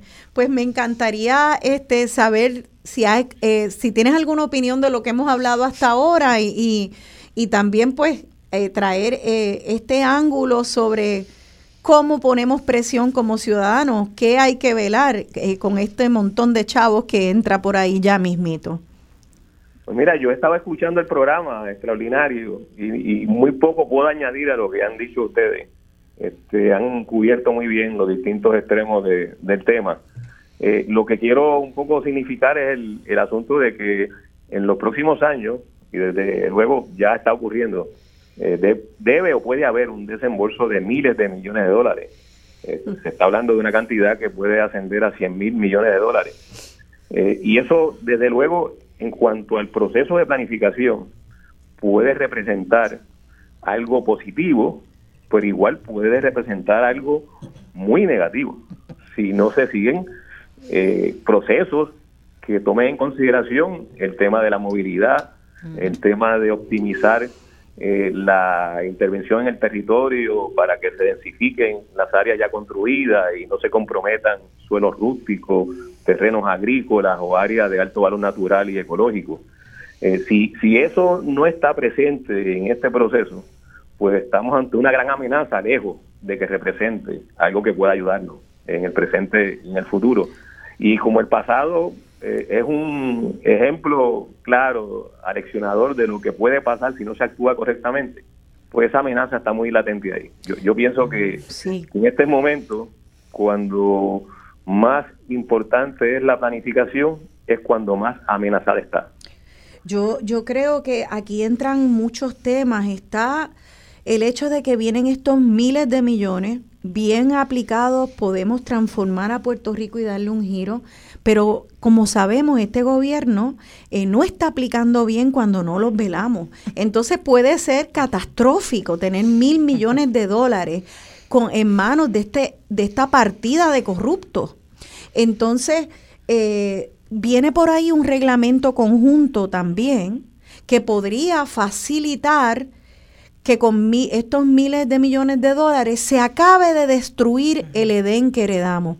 Cuéntanos un poquito de este reglamento conjunto, eh, Tato, y cómo podemos, eh, cuál es la amenaza y cómo podemos participar para, para pararla. Bueno, el reglamento conjunto representa un gran riesgo para lo poco que habíamos avanzado en cuanto a la planificación del país, porque incluye en muchos de los eh, capítulos y disposiciones del reglamento eh, hacer cambios en lo que hasta ahora era lo que se llama la zonificación, que ahora se le llama calificación, incluyendo las posibilidades de actividades que antes no se contemplaban en ciertos distritos de zonificación. Eh, y en, en términos técnicos del reglamento, eh, estos serían usos ministeriales, lo que implica que no hay discreción en la otorgación de ese permiso, sino que se emite prácticamente de forma automática si el proponente cumple con unos requisitos de que tiene titularidad sobre el suelo, un contrato de arrendamiento eh, y otras cosas que se exigen que no son sustanciales en cuanto a lo que es el impacto de esa actividad en el territorio. Entonces, estos usos ministeriales en este reglamento conjunto tienen como algo negativo que se añaden actividades que anteriormente requerían que se evaluara más, lo que sería entonces un, permiso discrecional eh, y que no fuera automático, incluso que pudiera eh, requerirse vistas públicas o una, un examen más a fondo eh, de lo que puede ser el impacto de ese uso en ese territorio. Igual, dos ejemplos. En los suelos agrícolas, en los distritos zonificados o calificados como agrícolas, ahora se permite como uso ministerial sembrar placas fotovoltaicas. en lugar de sembrar alimentos, eh, plátano, eh, batata, yautía, pues ahora se pueden utilizar extensiones de terrenos agrícolas para sembrar eh, placas fotovoltaicas. Y eso sería un uso ministerial, no es discrecional, no tiene que haber vistas públicas. y lo puede dar un profesional autorizado que es esta figura que creó la ley de permiso en el 2009, que prácticamente representó la privatización o, privatizar en parte lo que es los procesos de permiso, y que ya hemos visto las consecuencias en casos notorios como fue el de Rincón, en Sol y Playa, y como lo ha sido también el de Salinas, con la reserva estuarina de Jobo. O sea que esto, eh, este nuevo eh, reglamento conjunto propuesto, eh, puede ser un desastre ecológico, nos puede eh, limitar el acceso a nosotros a, a, todos nuestros recursos naturales, puede destruir muchos recursos naturales y podría llevarnos por un camino de seguir tumbando y destrozando la belleza natural de nuestro país en vez de restaurar las áreas urbanas que ya tenemos, como Santurce, como Arecibo, como todos los pueblos. Lo que plantea ese, esa revisión de ese reglamento es peor que no tener un reglamento. ¿Por qué? Porque solapadamente estás dando autoridad a hacer algo que antes a, a, a voz abierta se sabía que estaba mal. Así que eso es peor que no tener. Sí, porque es un gobierno que te va a dar entonces un, una carretera expedita para hacer el daño. Este, porque ya tienes permiso oficial del gobierno para hacer algo. Entonces, eh, tenemos pocos minutos, pero quisiera saber, eh, Tato o cualquiera de, de ustedes dos, Rosmaría o Norma, eh, si pueden repetirnos cómo es que los ciudadanos pueden oponerse a este reglamento conjunto. Eh, sabemos cómo, Tato, cómo, cómo entramos a oponernos, cómo hay vistas públicas, qué queda, porque creo que son unos cuantos días y estamos en countdown. Bueno, las vistas públicas terminaron. Lo que hizo la Junta de Planificación fue Sí. que extendió la fecha para que se puedan someter opiniones eh, o, o posición de ciudadanos y de entidades sobre el reglamento conjunto. Y eso es hasta el 20 de febrero. 20 de febrero. Así que hay que aprovechar este periodo para que se llene en ese portal de la Junta de Planificación o escribiendo al, al apartado postal de la Junta las opiniones de los ciudadanos y ciudadanas en contra del reglamento conjunto y con los argumentos que se entienda necesario. O sea que, eh, y ya, ya lo hicimos antes, ya hubo una oposición eh, masiva y, y hubo campaña para que todos y todas escribiéramos, eh, fuéramos al portal de la Junta de Planificación y fueron tantos los comentarios diciendo no al nuevo reglamento conjunto que hasta, hasta explotó y se cayó el sistema y hubo por tanto tráfico. Eso hay que volver a hacerlo porque ellos siguen tratando y siguen tratando de despetarnos esto. O sea que esta fecha del 20 de febrero yo lo voy a poner en mi calentar, en mi calendario, entrar a la página del, del reglamento eh, de la Junta de Planificación y hacer allí el comentario de oposición al reglamento conjunto. Eso es importante, por favor, todos pónganlo en su calendario. En esta ocasión yo no lo había hecho, así que qué bueno que estamos hablando de esto. Tato, eh, hay que oponerse al reglamento y hay que entonces también eh, eh, poner presión para que se restauren nuestros centros urbanos con toda esa red eh, de movilidad y de transportación que nos lleva a esos centros urbanos a encontrarnos de las maneras que tanto nos gustan. Eh, en cuanto a esa restauración de los centros urbanos, eh, ¿Tienes algo que decir, este, verdad? Porque me imagino que con un- el reglamento conjunto dando estos eh, permisos expeditos se pondrán, po- el gran riesgo es que se pongan a, a- a tumbar montes por ahí, mientras tenemos a Santurce y Arecibo como eh, completamente vacíos con, con edificios que, que donde se podría invertir este, este dinero para restaurarlo. ¿Qué tú opinas de esto? Bueno, hay, hay dos eh, riesgos grandes con el reglamento conjunto en cuanto a los centros urbanos. Primero, que sigue facilitando que se siga construyendo en las áreas rústicas y fuera de las áreas urbanas. Y, así sigue ampliando la mancha de construcciones urbanas en áreas rústicas. Eh, eso gravísimo y, plantea todos los riesgos que, que se han discutido públicamente, costos ambientales, costos en cuanto a eh, terrenos agrícolas, eh, etcétera.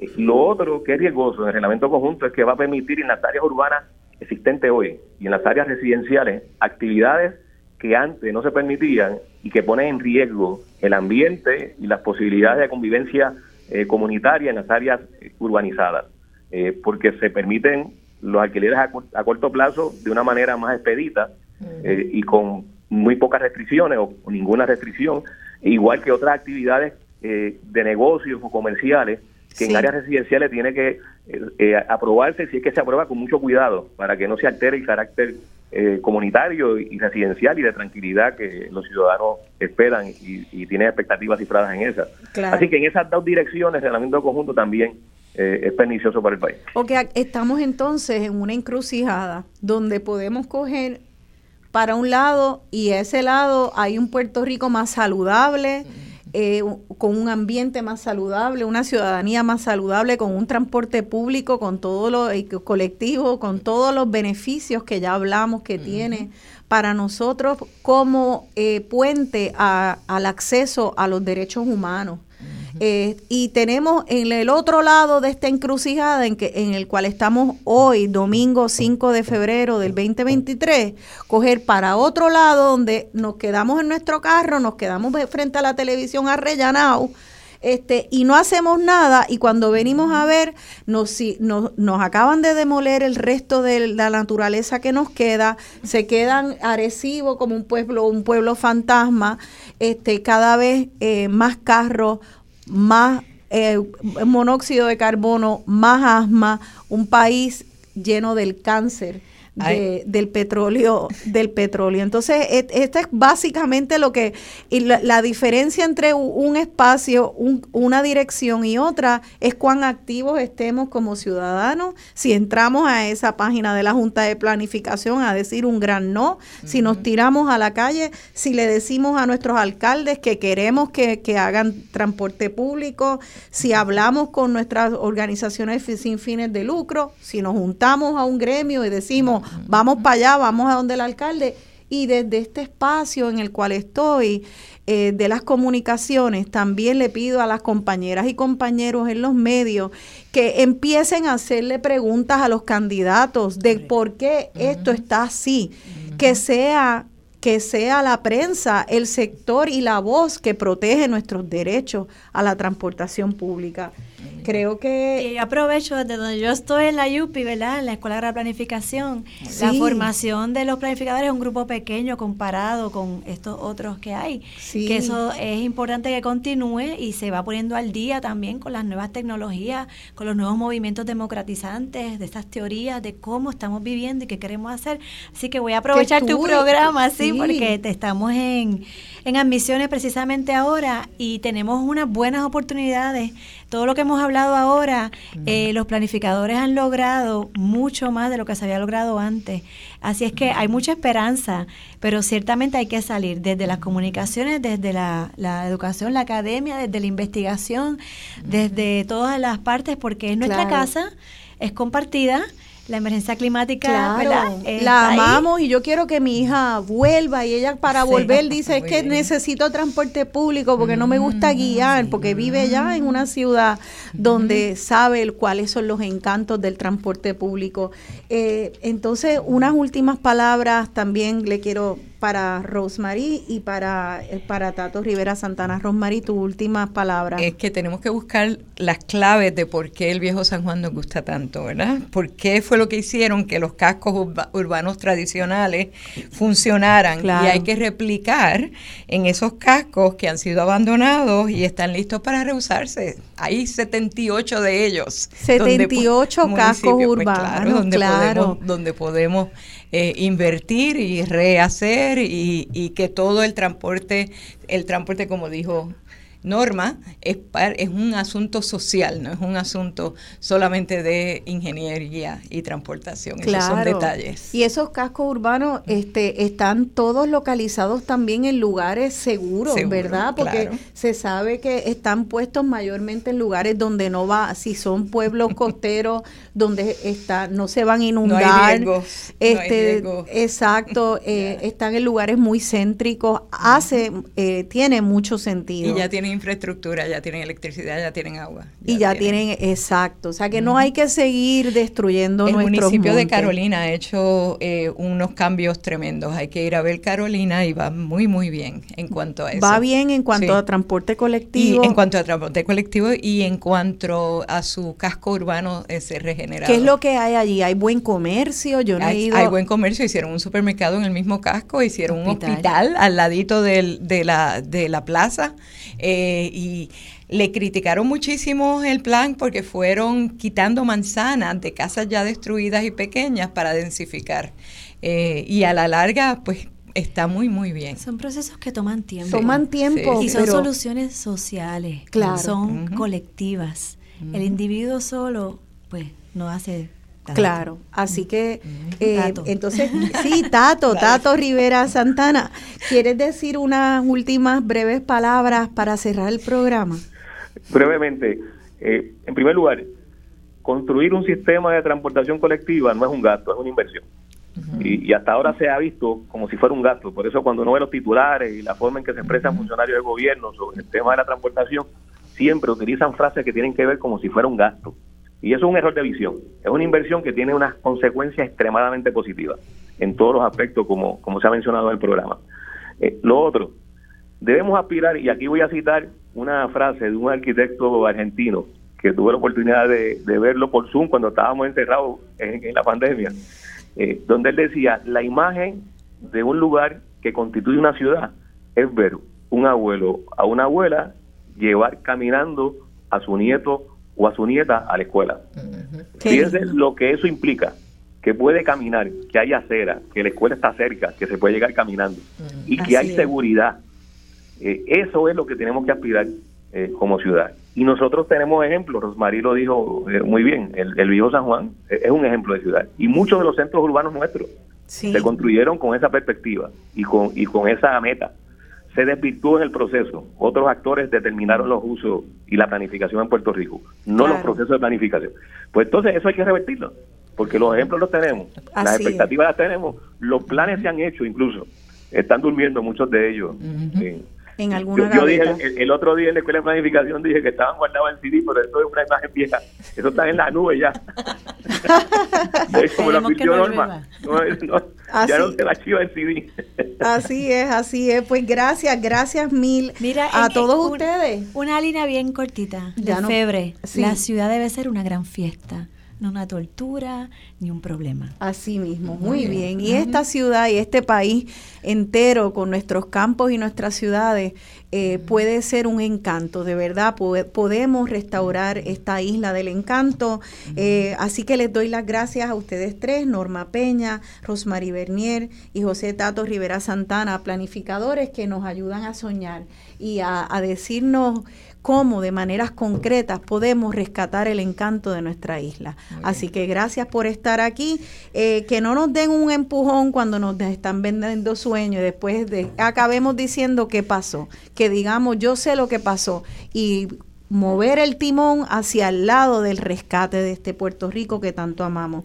Se despide de ustedes hasta el próximo domingo su servidora Rosana Cerezo.